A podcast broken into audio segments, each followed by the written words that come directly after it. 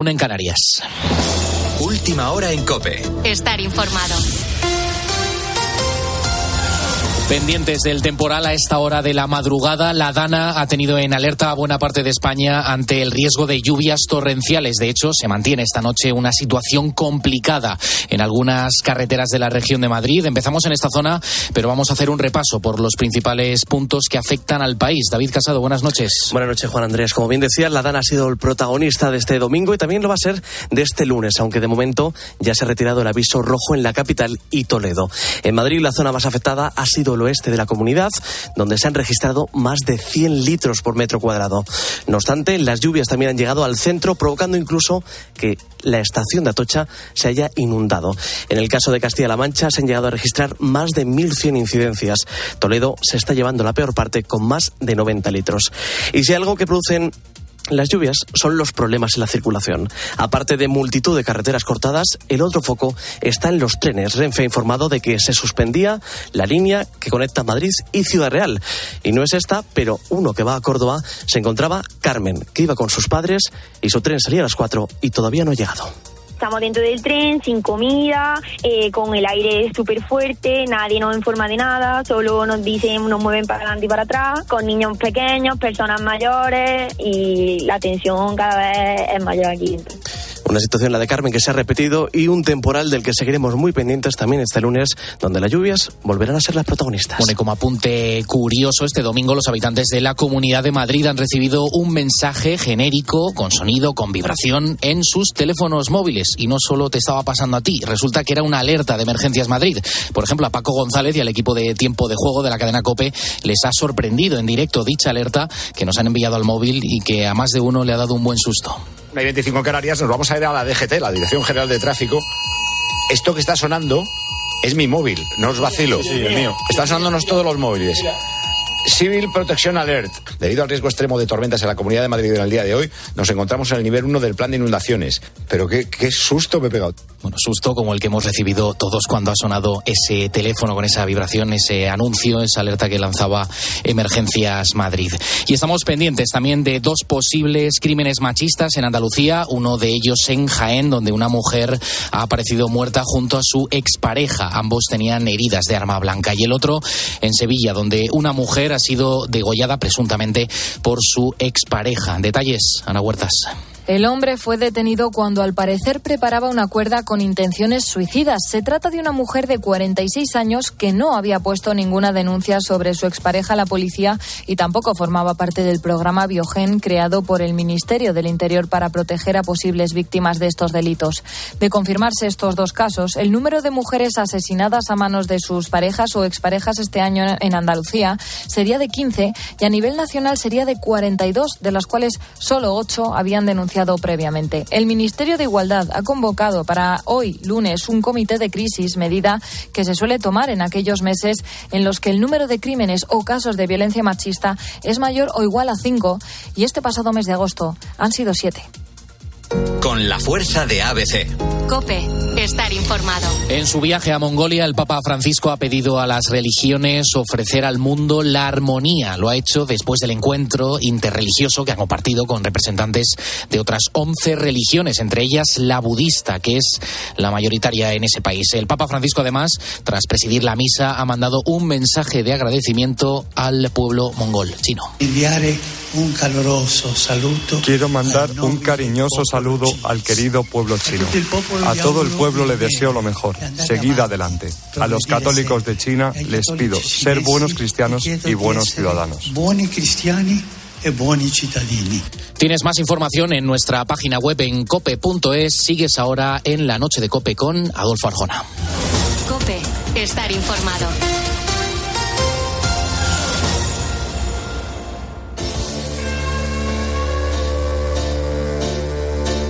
Escuchas la noche. Con Adolfo Arjona. Cope, estar informado.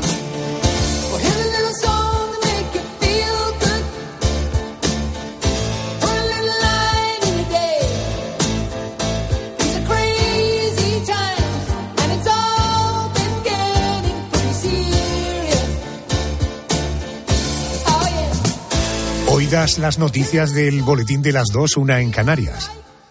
Primer especial de la temporada. Para los miles de oyentes nuevos, según el Estudio General de Medios, simplemente anticiparos que cada semana a esta hora exploramos, hacemos apnea sobre un asunto. Profundizar en un asunto, aquí en este programa, lo denominamos nuestro especial.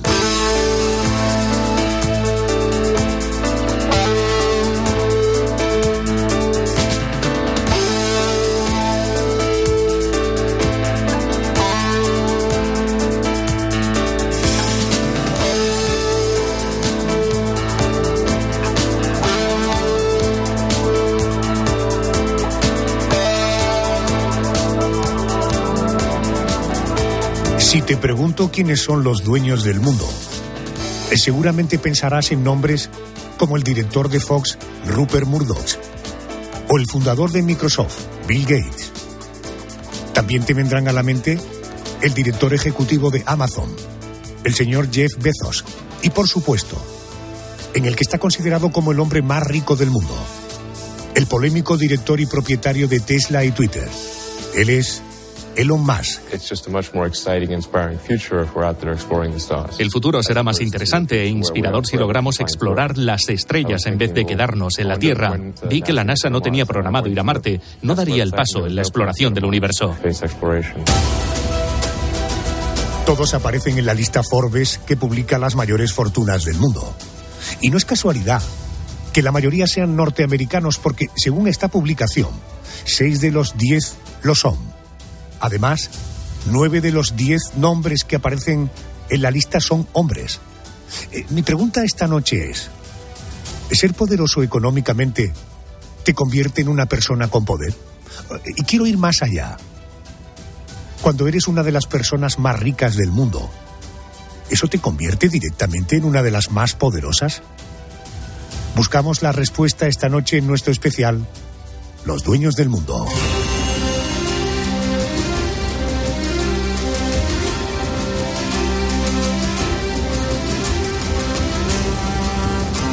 Vamos a empezar por el principio.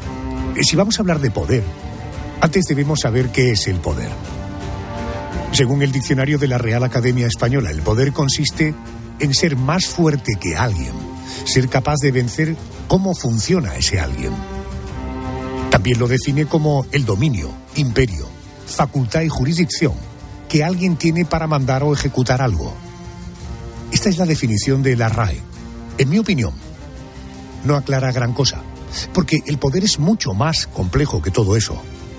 Cuando hablamos de poder, nos referimos al poder económico, al poder político, al científico, al social e incluso al espiritual. Pero, ¿qué es realmente el poder? Eres la mano del rey, Lord Stark. Harás lo que yo ordene o encontraré otra mano que lo haga. No me puedo sentir más feliz sabiendo que el primer invitado de la temporada es alguien que seguro va a poner mucha luz en este asunto. Me refiero a Pedro Baños.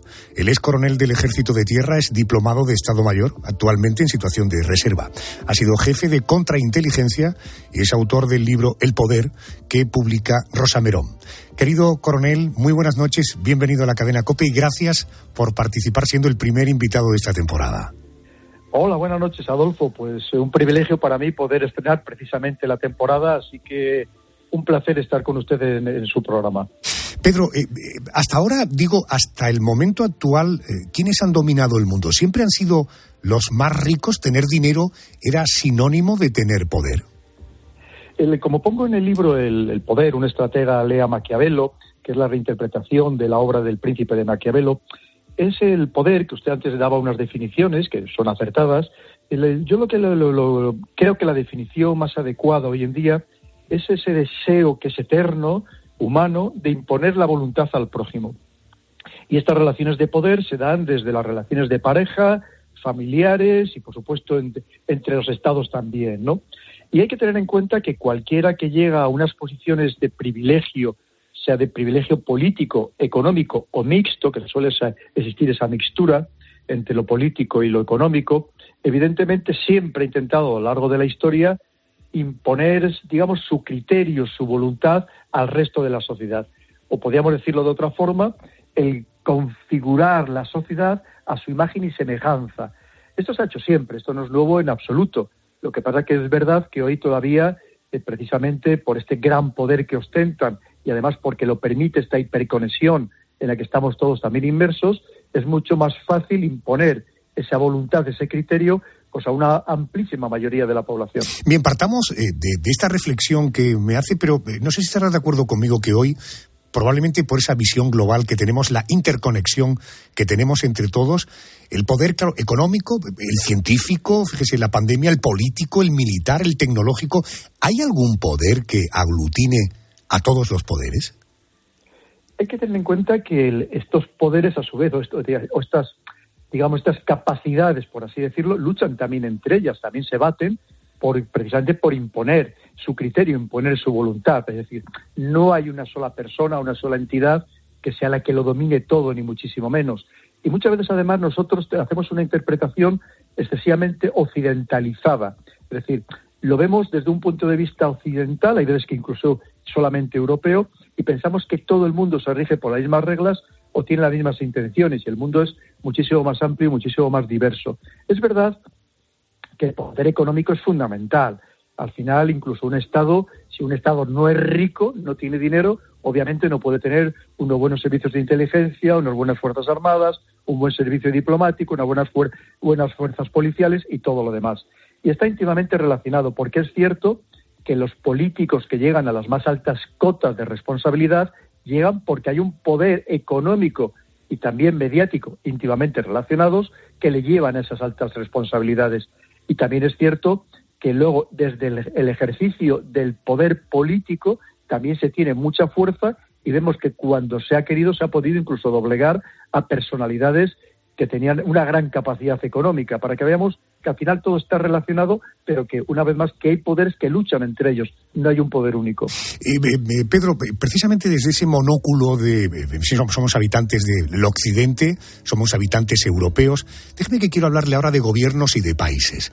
Desde hace unas décadas los expertos aseguran que Estados Unidos estaría perdiendo supremacía frente a China. Si aceptamos que esto es así, estaríamos hablando de un nuevo poder que sacaría del mapa a Estados Unidos. Sin embargo, yo tengo la sensación de que Estados Unidos, cultural, social y económicamente, es más influyente que China. Déjeme que le ponga varios ejemplos. Eh, son muchos los países que viven en un régimen democrático, como Estados Unidos, eh, que en un régimen comunista, como es en China. Si nos fijamos, por ejemplo, en la cultura Hollywood, es la meca del cine a nivel mundial. Esto por no hablar de costumbres, Halloween, Coca-Cola. Oiga, desde el punto de vista de modelo de sociedad, ¿Estados Unidos tiene competencia o sigue siendo el país más poderoso? Eh, tiene una, competencia enorme, que es, el gran problema y la gran preocupación, incluso el gran temor que la tiene Estados Unidos. Es cierto que cuando hablamos de globalización, que es un concepto también muy occidental, evidentemente dentro de la globalización, que lo más importante quizás sea la economía, pero también hay, una globalización cultural, una invasión cultural que también tiene su peso, evidentemente. Y es cierto que este mundo occidental liderado por Estados Unidos, que no significa que todavía no tenga muchísimo fuelle en muchísimos temas, muchísimo músculo militar, económico, tecnológico, pero está siendo ya no solamente alcanzado, sino superado en muchos aspectos por China y por sus socios, que son cada vez también más y mayoritarios. Por tanto, eh, vamos a quitarnos el monóculo de ciudadanos occidentales y pongámonos las gafas de habitantes del planeta Tierra. Oiga, si hay dos grandes poderes, dos grandes bloques, liderados por una parte por Estados Unidos y por China en la, en la otra parte, ¿hay un poder que influya o que ejerza su dominio sobre Estados Unidos o China, es decir, por encima de estos países? El, hay algunos poderes que intentan influir. Pensemos, por ejemplo, grandes grupos de inversores, como puede ser el caso de BlackRock, que incluso ahora eh, está empezando a tener o quiere tener intereses muy importantes también en China, no solamente en otros países del mundo, que, el, que incluido la propia España, ¿no? que es el socio mayoritario en, buena parte de nuestras principales empresas españolas. Quiere decir que sí que, el, que hay intereses, ¿no? evidentemente, pero claro, lo que pasa es que cada país también lo interpreta de forma, de forma distinta, porque no lo mismo Estados Unidos, que todos estos grandes grupos de inversores, podríamos decir que son en su inmensa total, mayoría, por decir la totalidad, son anglosajones, que obviamente que China, que sí le interesa que haya una inversión económica en su país, pero que no deja de ver con cierto recelo y con gran precaución precisamente estas inversiones porque no pertenecen a su mundo. Coronel Baños, aquí en España el presidente del gobierno es probablemente la persona más poderosa de nuestro país. Es poderosa de, cara al interior, ¿no? Pero pensemos que, pero como pasa cualquier presidente o cualquier primer ministro de, otro país, están sometidos a, influencias externas. Aquí tenemos, en el caso nuestro, tenemos grandes debilidades, muchas vulnerabilidades, que da igual con independencia de que quién esté en el gobierno, está sometidos a, sometido a ellas. Pensemos lo que significa la deuda gigantesca que tenemos, enorme, que es una, es una losa que, que tenemos colgada permanentemente del cuello y que hace que nos limite mucho las capacidades de decisión de, cualquier gobierno, esté quien esté, como digo, en el, en el gobierno, con independencia de su filiación ideológica y política. Una cosa es lo que les gustaría hacer y otra cosa es lo que se ven obligados a hacer precisamente porque hay otros que tienen la sartén por el mango desde el punto de vista económico, por así decirlo. Eh, para terminar, y ahora apelo a su perfil menos racional, por tanto, y, pero desde luego a su perfil de persona muy informada que además ha querido profundizar en este asunto de, del poder. Recuerdo, el poder, lo publica Rosa Merón, el autor del libro Pedro Baños. Eh, coronel, eh, ¿puede existir alguna sociedad, algún club de gente que desconocemos que mueve los hilos del mundo? Los ha habido siempre y lo seguirá habiendo, pero eh, tenemos el Club Bilderberg, tenemos la Trilateral, es decir, que esto es algunos más o menos conocidos, pero de todas maneras hay que pensar que todos aquellos que conozcamos es que seguramente no tienen no tienen suficiente poder, ¿no? Esto es normal. Siempre también los poderosos han intentado estar unidos entre ellos. Hay muchos tipos de. Hay incluso grupos pequeños de 12 personas, de 20 personas, de 40 personas, ¿no? Que ellos se creen influyentes o se protegen entre ellos, porque es una manera también eso de, de ampararse pues ante otros grupos a su vez que rivalizan con ellos. Y hay grupos de toda naturaleza, desde de corte religioso, de corte intelectual, eh, incluso esotérico, económico también, y a veces que también se mezclan este tipo de, distintas eh, afinidades o culturas, por así decirlo. Claro que ha existido siempre. Al final, como digo, es nada más que círculos de, muchas veces de, más que de poder, de, protección entre ellos, que se consideran a veces que incluso por, por encima del resto de la sociedad. Profundizaremos esta noche en este asunto y seguro que al final de eh, nuestro especial tendrás curiosidad por conocer más mi recomendación, el libro El Poder, que publica Rosa Merón del coronel del Ejército de Tierra Pedro Baños. Señor Baños, como siempre es muy amable gracias por atender mi llamada. Ha sido un placer, Adolfo, y le deseo mucha suerte en esta nueva temporada. Muy amable, gracias.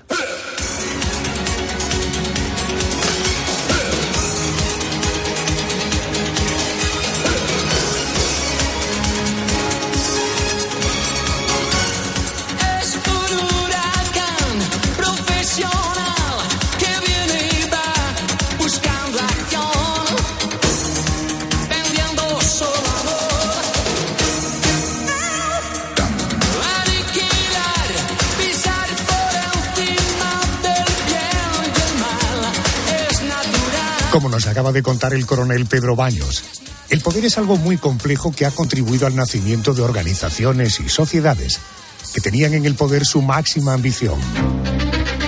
Te hablo ahora de una sociedad secreta formada por hombres muy poderosos. Una sociedad que, según cuentan, se fundó en una taberna de Londres hace tres siglos. Desde entonces, una enorme leyenda nos ha dejado de alimentarla te hablo de la masonería. Forman una estrella de cinco puntas. Esa estrella es el símbolo de los masones, ¿no es así, señor? Sí. Son recreaciones, ¿no es cierto? ¿Recreaciones de qué?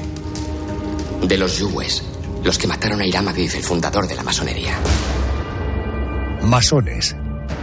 Una casta que reúne a los hombres más poderosos del planeta. Dicen que esta sociedad secreta nunca desvela los nombres de sus miembros. Los rituales son a puerta cerrada y está prohibida la entrada a cualquier extraño. Durante el día se reconocen mediante gestos y sus vidas están llenas de símbolos. Incluso cuentan con un calendario paralelo. Entre los masones más famosos que ha trascendido estarían los inventores de la penicilina o Gustav Eiffel, el diseñador de la torre parisina que lleva su nombre. También los pioneros en el mundo del automóvil, Walter Chrysler y Henry Ford. Incluso cuentan que el astronauta que pisó la Luna por primera vez junto a Neil Armstrong, llamado Buzz Aldrin, era masón y habría ocultado en el interior de su traje una bandera de la masonería americana. Además, hasta 14 presidentes de Estados Unidos habrían sido masones, entre ellos Washington o Roosevelt. Vamos a conocer un poquito más con la ayuda de Milton Arrieta, es profesor de Ciencias Sociales y Jurídicas y autor de Los masones en el mundo, Geopolítica masónica, de la editorial Almuzara. Señor Arrieta, muy buenas noches, bienvenido a la cadena COPE. Hombre Adolfo, muy buenas noches y un saludo muy grande para ti y para toda tu audiencia. El nacimiento de la masonería se fija en el siglo XVIII en Gran Bretaña, eh, pero hay quienes aseguran que podría tener su origen en el antiguo Egipto, entre los constructores de pirámides, y que después resurgiría en Europa en el siglo XVIII con la construcción de las catedrales. Eh, en realidad, ¿qué se sabe? ¿Cuáles serían sus verdaderos orígenes? Bueno, eso está todavía en un tema de debate entre masones, masonólogos e historiadores. Un masonólogo positivista, un masonólogo es eh, una persona que estudia profesionalmente la masonería y escribe libros sobre ella. Eh, un masón positivista es un masón que tiene una visión eh, basada en cuestiones, en evidencias y historiadores, que también ahora hay muchos historiadores eh, cuya, cuyo objeto de estudio de la historia es historia de la masonería. Si son positivistas, ellos te dirían que la masonería es una invención del siglo XVIII y no tiene ninguna relación con el pasado. Eso se obedece porque hubo una decadencia del arte gótico y se comenzó a enseñar la arquitectura en las universidades. Antes los masones eh, se desempeñaban como los únicos constructores eran los que sabían el arte de la construcción. Si uno va a Europa, uno normalmente va a Europa a, que a conocer los grandes edificios, los grandes monumentos, los palacios, los puentes, las abadías, las catedrales eran construidas por masones, no se enseñaba la arquitectura en universidades. Entonces, de acuerdo a una perspectiva positivista, no existe absolutamente ninguna eh, eh, conexión con el pasado, se inventa la masonería, se toma una sociedad que estaba eh, en decadencia y básicamente se le inyectan eh, eh, muchas cuestiones de, de, la época, de la moral social de la época. nobles se interesan en una sociedad que tiene cierta historia, comienzan a padrinarla y se comienza a crear toda una especie de cuestión, se contratan a unas personas para que creen unos estatutos y que reivindiquen una historia que no existe. Esa, digamos, es una posición positivista. Hay masones que la piensan así. Recientemente, Dervik Moyes, de la Gran Logia de Argentina, ha escrito un, trabajo fabuloso que se llama La invención de la masonería. Lo recomiendo eh, porque de todas maneras es un trabajo muy, muy pensado.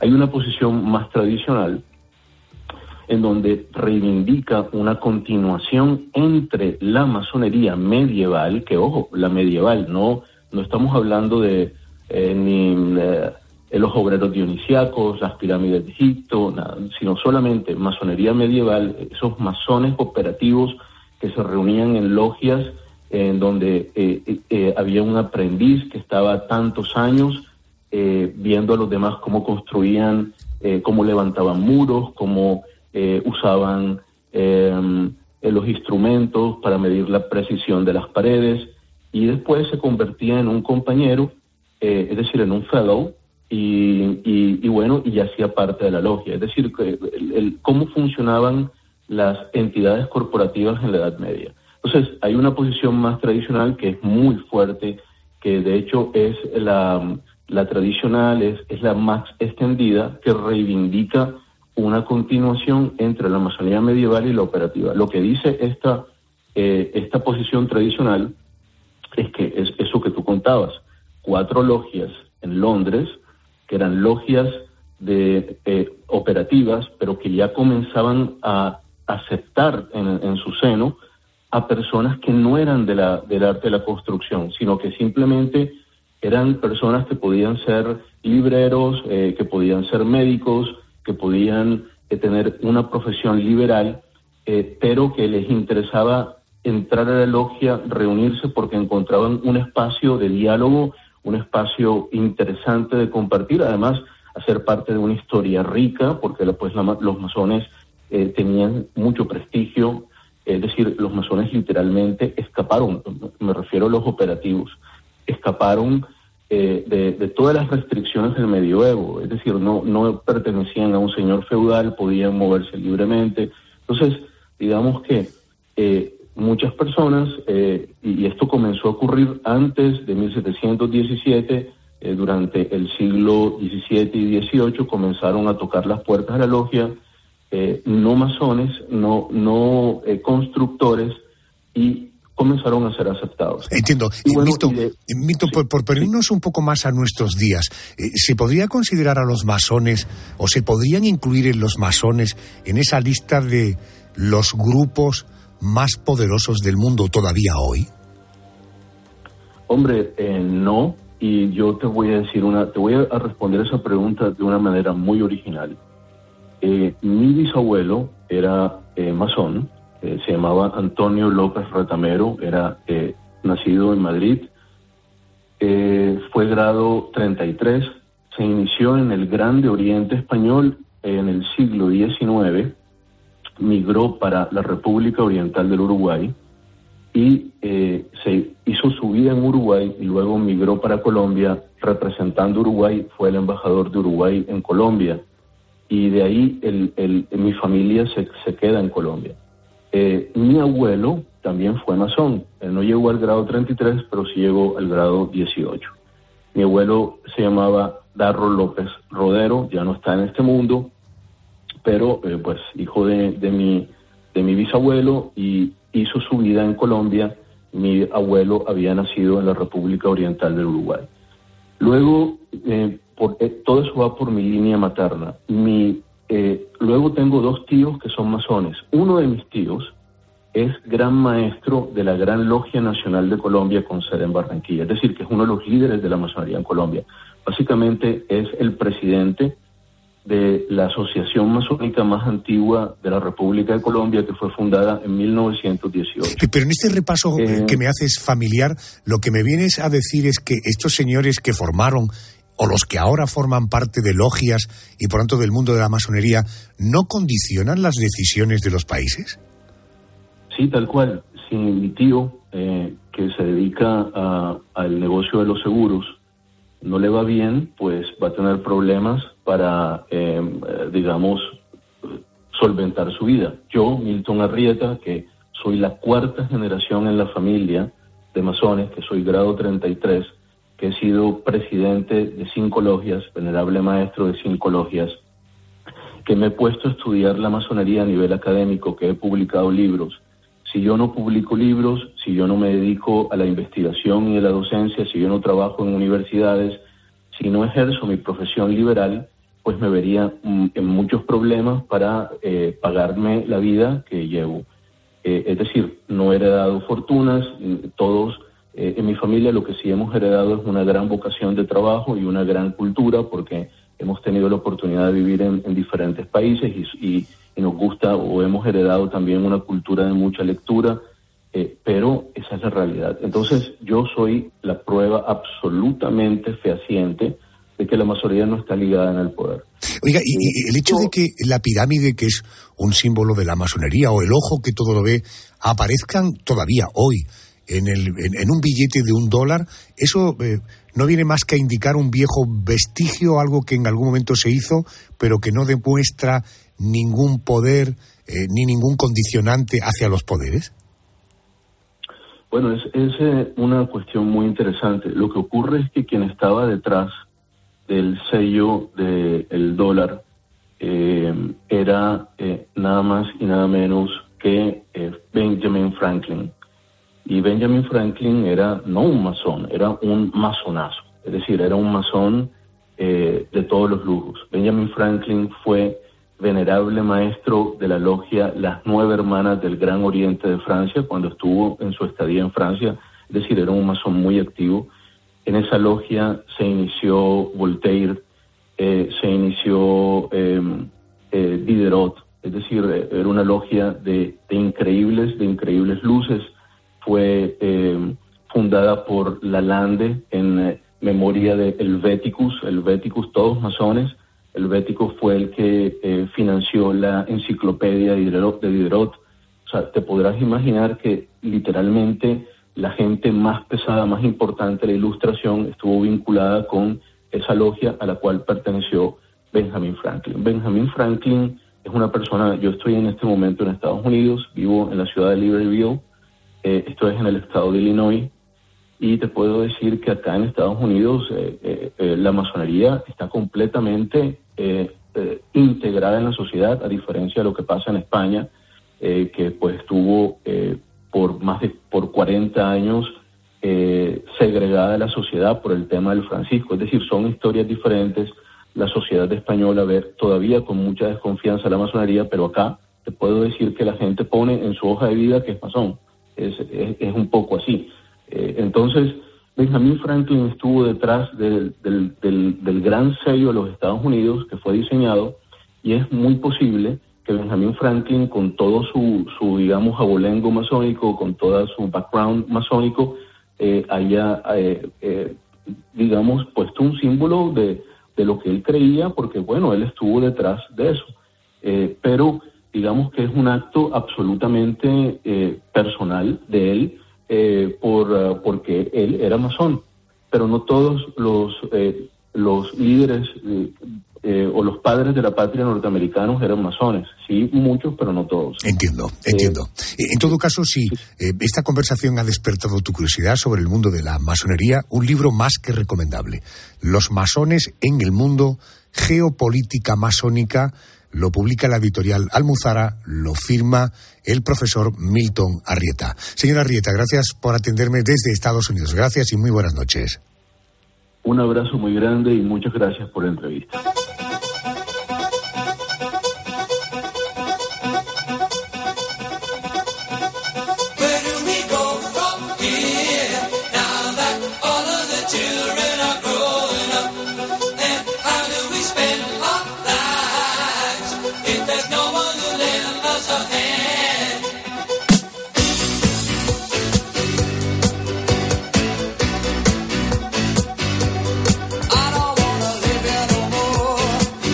Lo largo de esta hora estamos especulando sobre quiénes ostentarían el poder a nivel mundial. Sociedades secretas, empresarios, políticos, incluso científicos. Pero en este siglo se abre una nueva ventana.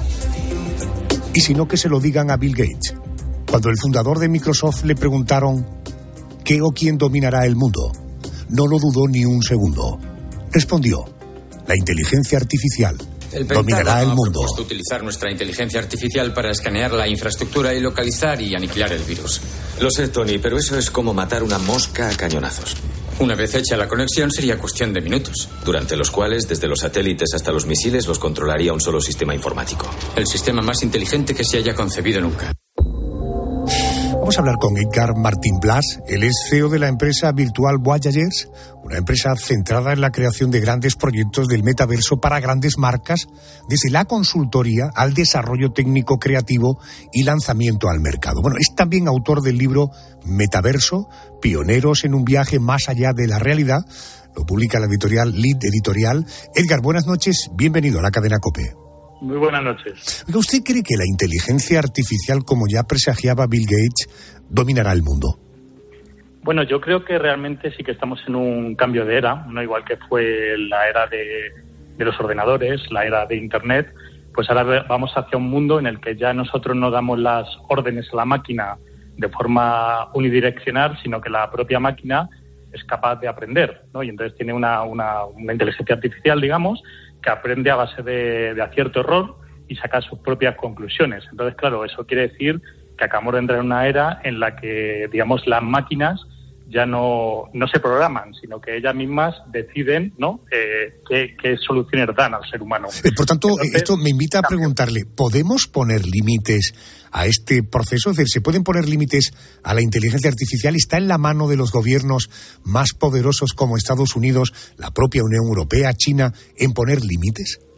Bueno, yo creo que al igual que, por ejemplo, con la bomba atómica, ¿no? que, bueno, es una cosa que se inventó hace años, ahora que está muy de moda por la película Oppenheimer, pues eh, evidentemente luego eh, pues se pusieron unos límites a nivel mundial para su uso.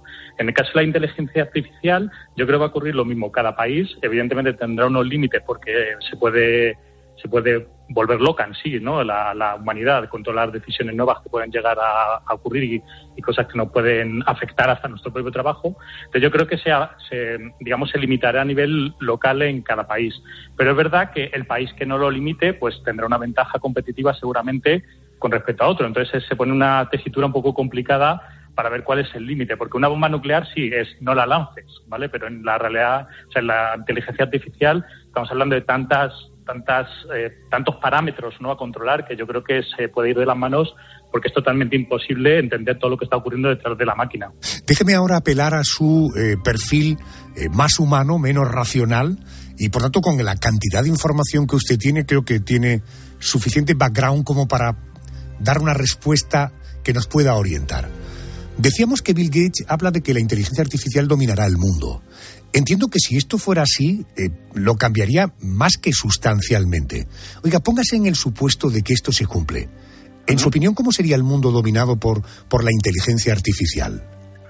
Bueno, yo creo que sobre todo lo que nos convertiría es una especie de híbrido más allá todavía de lo que ocurre ya hoy de humano-máquina.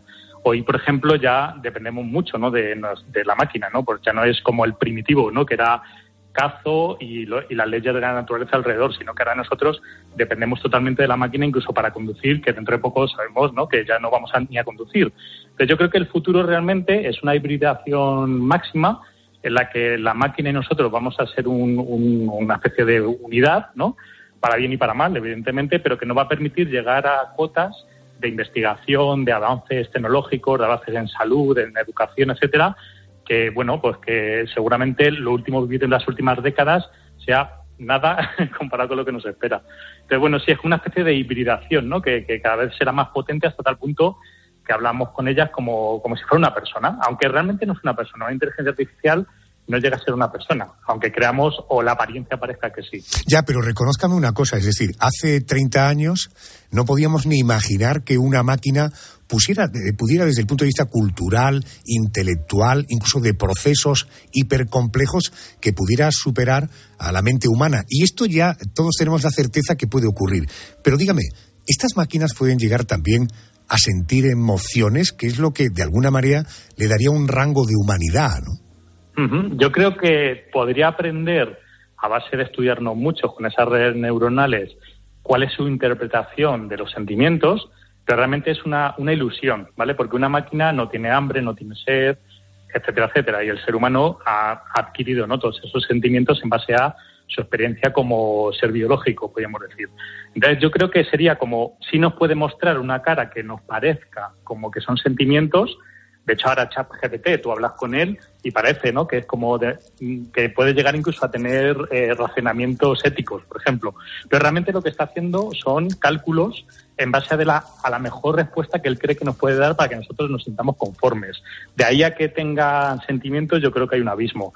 Podría llegar, ¿vale? Pero sería cuando lo que se llama la singularidad que es cuando la propia máquina llega a un punto en el que va aprendiendo tanto, tanto, tanto, tanto, ¿no? que llega un momento que es, un, pues es capaz, digamos, de, de, tener conciencia propia e incluso replicarse a sí misma para ser cada vez más inteligente.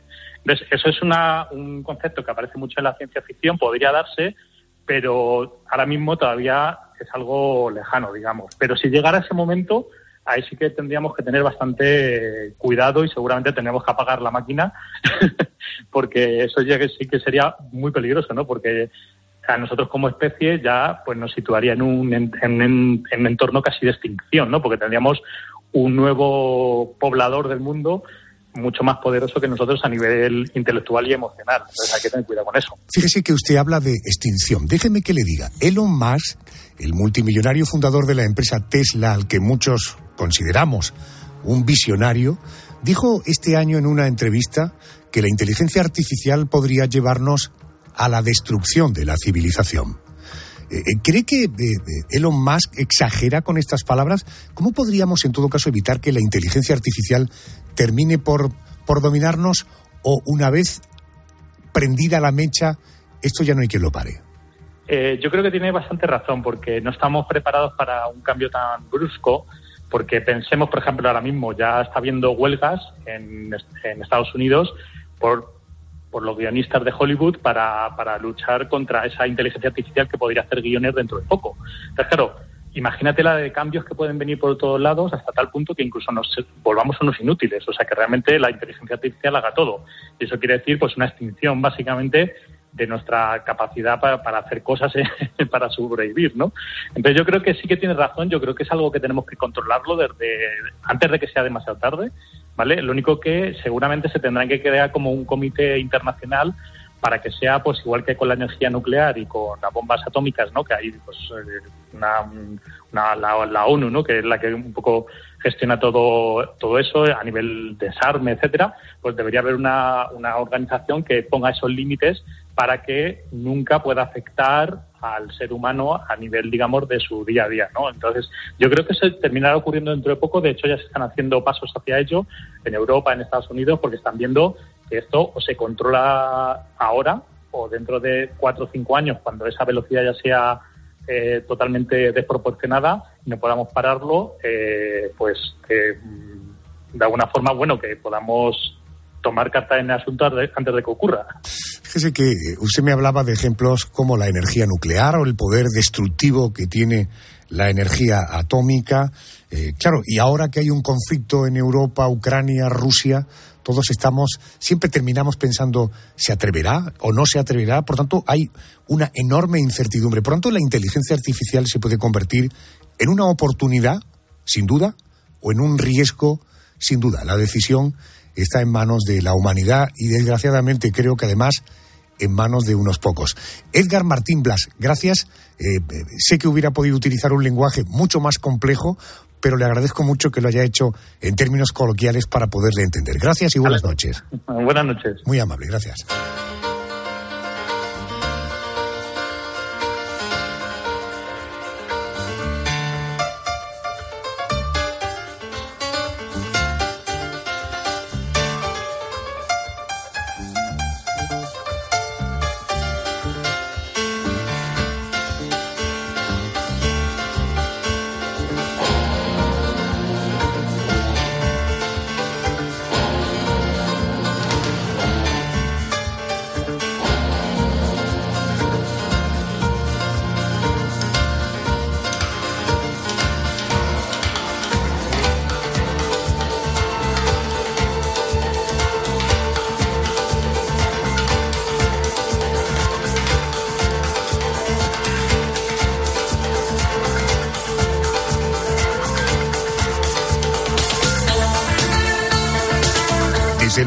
Inteligencia artificial es sin duda presente y futuro.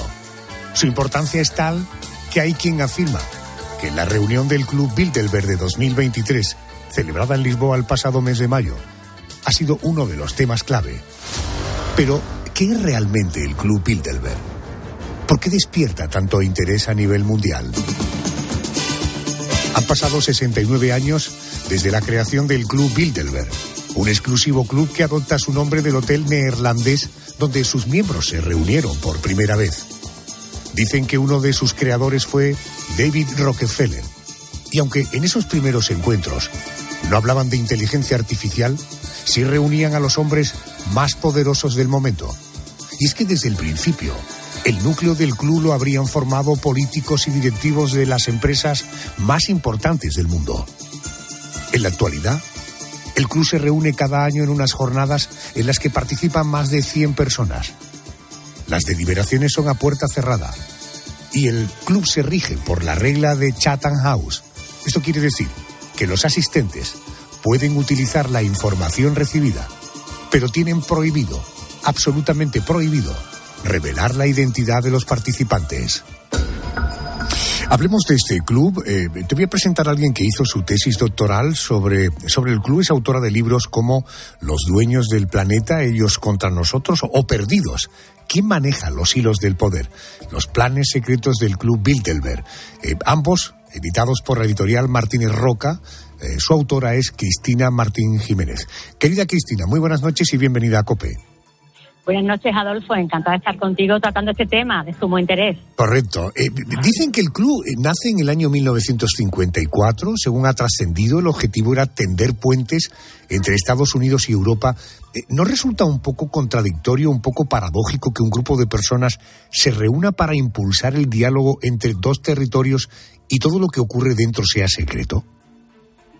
Sí, porque claro, si lo analizamos desde el concepto de la democracia, es contradictorio, incoherente, alegal en muchos países de Europa, ilegítimo y en Estados Unidos ilegal, porque la ley Logan prohíbe, lo considera un grave delito, que miembros del gobierno se reúnan en secreto con otros miembros del gobierno de organizaciones supranacionales, eh, bancos, grandes fondos de inversión, pero claro, esta institución no es democrática, es más bien una aberración democrática.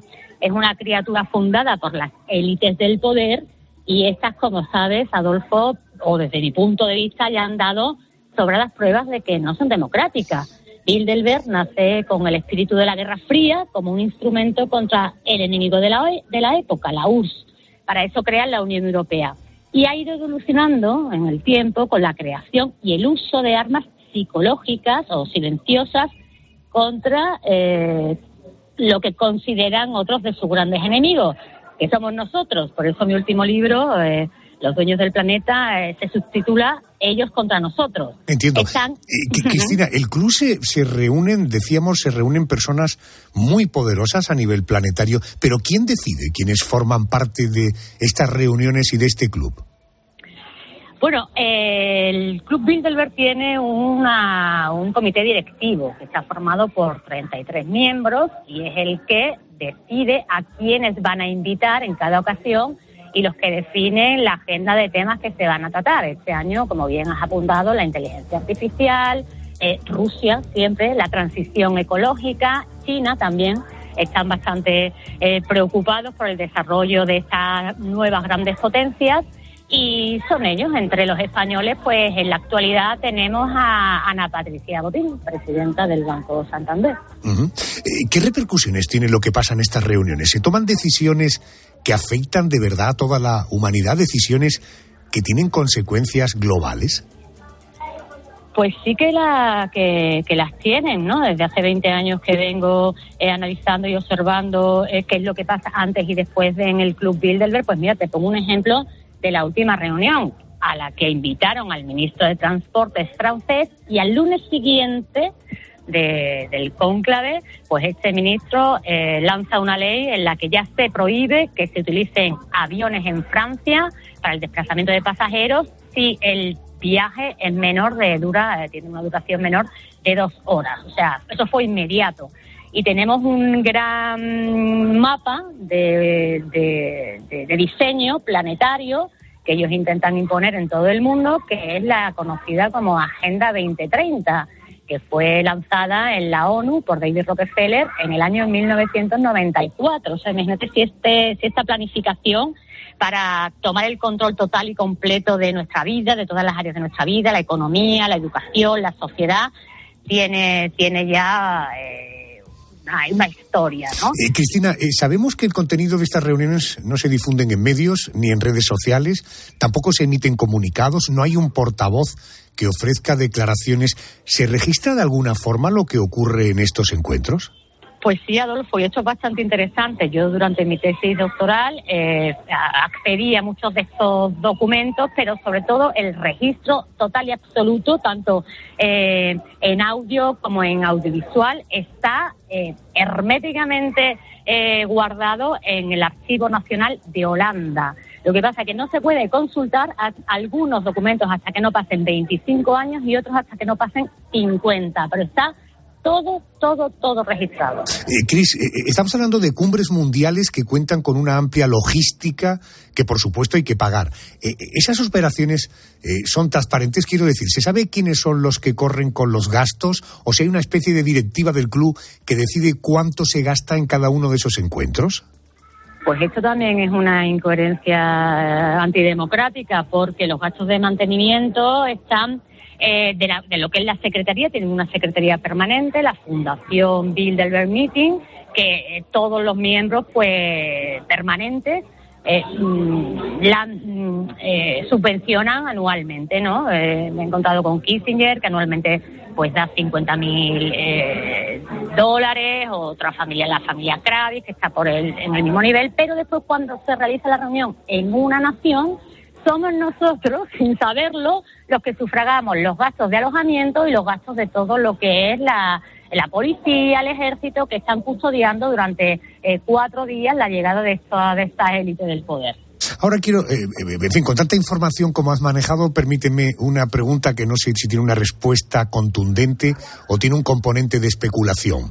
Eh, además del Club Bilderberg, hay otros encuentros muy exclusivos, el Club de Roma, el G20, el G8, el, el, CFR, el Consejo de Relaciones Exteriores, la Comisión Trilateral. ¿Estos grupos son la composición de poder en el mundo o, o hay, en tu opinión, otro grupo más poderoso que los domina a todos ellos. Eh, imagino que esto no se sabe a ciencia cierta, por tanto, eh, se permite una cierta especulación. Bueno, yo creo aquí, Adolfo, lo importante, más que los grupos o los clubes donde se reúnen, la clave está en los miembros. Nos encontramos los mismos miembros en distintos clubes, ¿no? En este sentido, eh, David Rockefeller en sus memorias lo deja bastante claro. Él habla de organizaciones que ha fundado, como la Comisión Trilateral, como el Club Bilderberg, y dice que, las, que estas organizaciones reflejan eh, su creencia en el principio del compromiso constructivo. Y él nos dice, como miembro de la inteligencia durante la Segunda Guerra Mundial, aprendí que mi eficacia dependía de mi habilidad para desarrollar una red de personas con información e influencia fidedignas. Lo que hoy estudiamos en la academia es que el poder, eh, y es el poder en Occidente, ¿eh? porque hay naciones que se les escapan, como China, como Rusia, como la India, como Pakistán, estamos viendo que el poder es el poder red. O sea, una élite del poder, una superclase o, o globócratas que son capaces de reunirse para planificar a largo plazo un nuevo orden internacional que vaya eh, en coherencia con sus intereses. Y este es el poder, este es el mecanismo que, que, también lo estudiamos como los directorios interconectados, ¿no? Nos encontramos redes formadas por la conexión entre miembros de consejos de administración que están en los consejos de corporaciones, de bancos, de petroleras, de medios de comunicación, de la alimentación, de las tecnológicas, y este es el poder. ¿Cómo son capaces de introducir a sus miembros dentro de distintas estructuras? Es Cristina Martín, autora de Los dueños del planeta, ellos contra nosotros, publicado por la editorial Martínez Roca. Querida Cris, gracias por atenderme a estas horas, te mando un beso enorme, gracias. Un beso, gracias. Dicen que el mayor fracaso de un espía es ser descubierto, o que los servicios de inteligencia de cualquier país demuestran debilidad cuando una operación secreta salta a la luz. Después de esta hora me atrevo a decir que para que un poder sea realmente fuerte y poderoso, debe ser secreto. Y de esto deduzco que nunca sabremos quiénes son exactamente los dueños del mundo. Bueno, pasada esta hora, en unos minutos llega uno de los momentos favoritos del equipo del programa, el momento de las preguntas sencillas que respondemos con la ayuda de expertos o lo que es lo mismo, nuestra sección El porqué de las cosas. Antes, oímos el boletín de las 3.2 en Canarias. Estamos en el primer programa de la temporada. Nuestro primer especial, nuestro primer porqué de las cosas. Gracias por elegirnos. Noticias. Venga, que luego seguimos.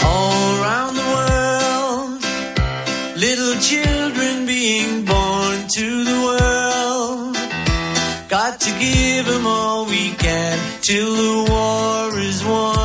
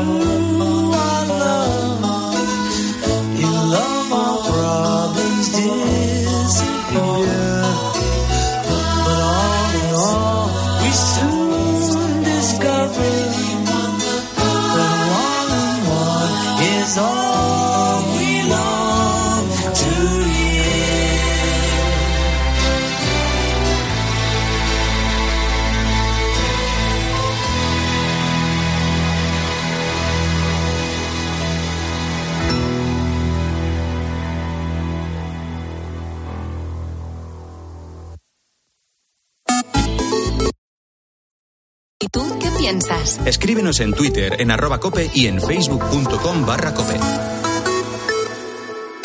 Los goles de tu equipo solo se viven así en tiempo de juego.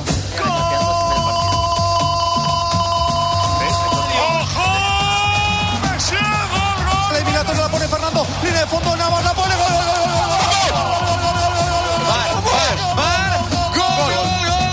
gol, Tiempo de juego. gol. Centra. Asensio remata. Gol, gol, gol, gol, gol. Y gol. Paco González, Manolo Lama y Pepe Domingo Castaño. Un año más, los números uno del deporte.